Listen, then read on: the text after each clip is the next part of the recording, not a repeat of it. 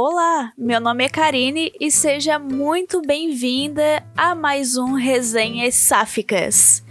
O episódio de hoje nós vamos falar de Presságios do Amor. A escolha de Presságios do Amor veio diretamente do meu Instagram, onde eu fiz uma enquete entre três títulos e Presságios do Amor ganhou em disparada. Então vamos falar sobre essa preciosidade aí. Inclusive, é, para você, fã de Jane Austen, Presságios do Amor é uma releitura moderna, sáfica e pop de Orgulho e Preconceito. Eu não sou fã de Jane Austen, mas gosto muito do trabalho dela por causa da minha irmã, que fala muito dos trabalhos dela. Ela é uma romancista de primeira, ela é maravilhosa, eu reconheço isso. E quem não reconhece é maluco, né? Então, eu achei super interessante, na verdade, ter uma releitura desse clássico de, da Jane Austen.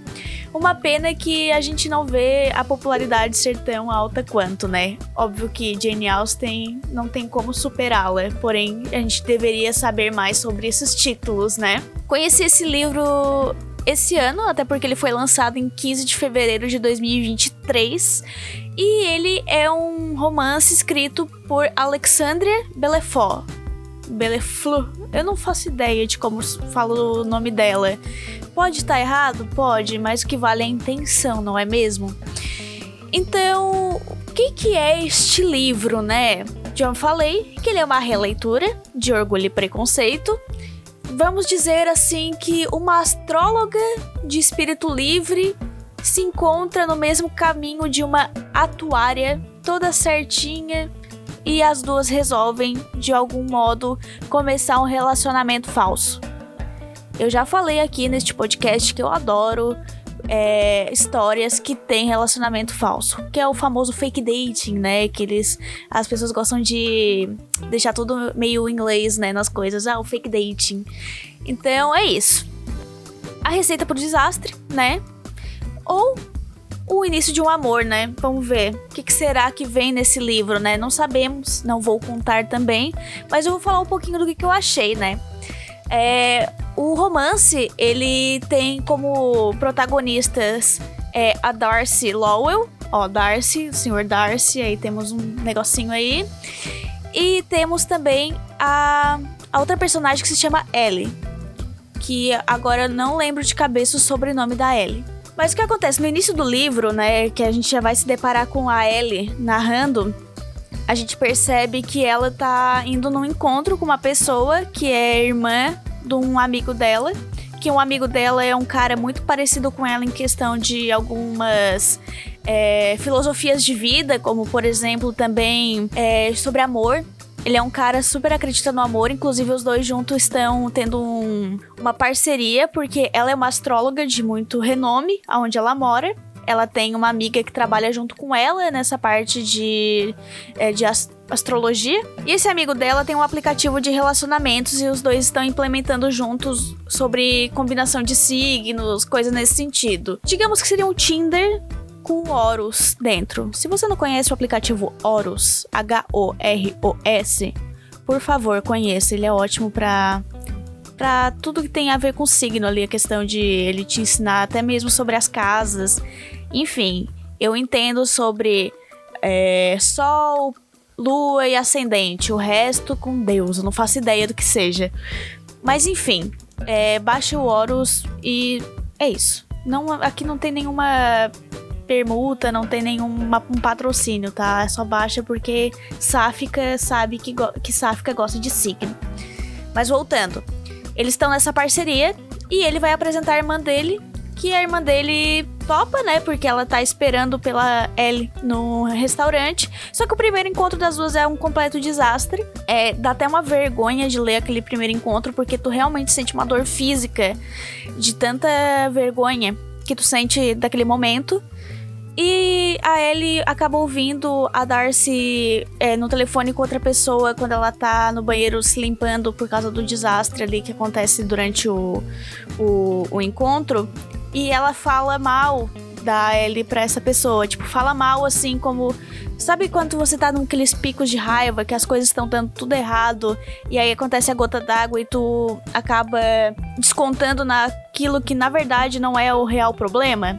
foi isso que aconteceu. Então, aquele momento ali, tu fica muito chateado pela Ellie, tu se bota no lugar dela e a história vai desenrolando. Tem é, visões entre a Darcy e tem visões da Ellie. E durante todo toda a história, tu vai entendendo o porquê cada uma é de um jeito, né?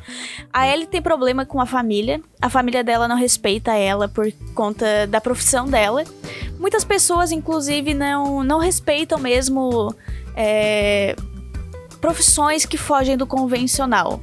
E a Darcy, ela é uma pessoa totalmente certinha, centrada, ela escolheu uma profissão com bastante estabilidade para ela, né? Ela é uma mulher bem, uma mulher extremamente assim de exatas, bem, se for colocar certinho aqui, ela é uma bela de uma capricorniana, tá?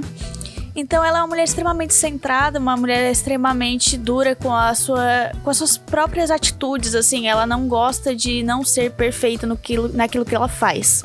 Então temos aí, né, a senhora perfeição e a senhora vida louca, nós bora, né? Bora, bora viver. E essa o encontro dessas duas é muito interessante porque às vezes tu precisa de alguém que coloque teu pé no chão e às vezes tu também precisa de alguém que coloque um pouco é, sua cabeça nas nuvens, sabe?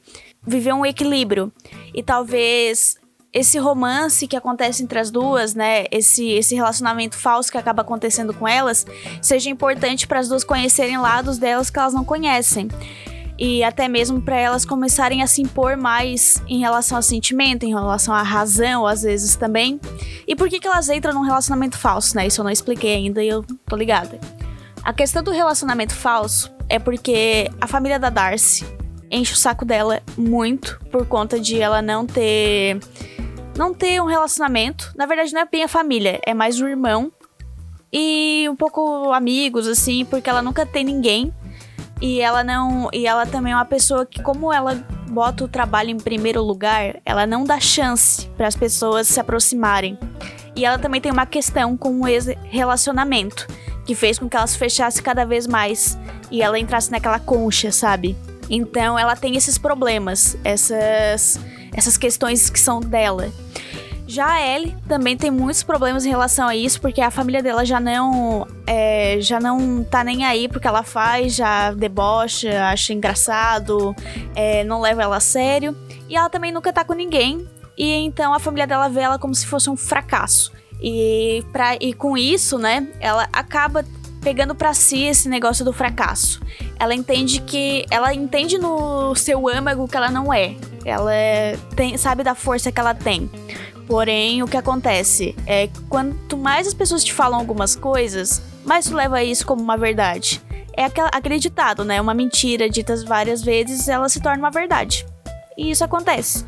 É, inconsciente ou conscientemente. Enfim, as duas se envolvem nesse relacionamento falso, as duas vão se conhecendo, as duas vão é, criando algum tipo de intimidade. É muito mais difícil a intimidade ser vinda da parte da Darcy do que da Ellie, porque a parte legal é que por todo momento do livro, apesar da Ellie ser uma pessoa que ela não é levada a sério por muitas pessoas, ela se leva muito a sério. E isso é muito importante, porque ela ensina muito sobre resiliência. Ela é um personagem, assim, muito é um personagem bem especial, na verdade. E a Darcy, tu se coloca no lugar dela em relação a quando tu sente medo das coisas. Quando tu sente é, que tu deveria é, fazer algo, mas tem algo sempre te puxando para trás porque alguma coisa aconteceu e você não quer que aquela coisa repi se repita. Então, as duas personagens, elas são um equilíbrio entre o coração e a razão. E isso eu acho perfeito, assim, o livro ele coloca isso de uma forma muito interessante. É, as coisas que acontecem, elas são coisas que realmente são doloridas, sabe? Quando é uma coisa meio ruim, quando acontece a parte de da Alice debochada, ou quando acontece da Darcy revelar para ele o seu segredo ali, de ela ser tão fechada. São coisas assim muito plausíveis. E são coisas assim muito bonitas quando elas são passadas é, como uma lição. Então eu recomendo muito esse livro. Ele foi um livro que eu devorei ele muito rapidinho. Ele é um livro muito fácil de ler, é um livro muito gostoso. É, você se diverte muito com a Ellie, porque ela é maravilhosa. Ela é a personagem, assim, completamente o sol, assim, né? Ele é muito aquele livro de Sunshine versus é, né? Que é uma pessoa mais fechada e outra pessoa que ela é tipo, uau, vida, sabe? E realmente, a Ellie ela é totalmente assim. É, como eu falei algumas vezes, ela não é levada a sério pelas pessoas, mas ela se leva a sério. Ela gosta de ser quem ela é, ela se ama do jeito que ela é. Mas a gente nunca consegue ser 100% assim, ainda mais quando a gente tem gente que puxa a gente para baixo, né, no nosso redor. Então, ela tem essas questões, e aí a gente vai vendo no desenrolar do livro como ela vai lidar com essa questão e como toda a questão do relacionamento entre ela e a Darcy se desenvolvem para que as duas é, floresçam mais ainda em suas vidas e suas personalidades. Então, novamente, eu recomendo esse livro muito o sobrenome da Ellie é Ellie Jones, tá? ela, é, ela é uma astróloga bem popular no Twitter. E é engraçado porque o livro ele traz essa coisa bem de atualidade, né? Enfim, a Ellie é uma mulher pronta para casar, a Darcy é uma mulher pronta para correr. No que que isso poderia dar errado, no que que isso poderia dar certo? Olha, só lendo esse livro que é uma obra de arte.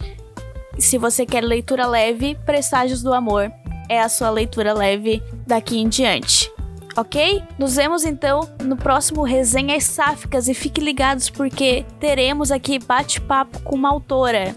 Quem será que vem aí? Fique ligado aí nas minhas redes sociais, tá aqui tudo na descrição. Um grande abraço, um grande beijo, até o próximo episódio e tchau!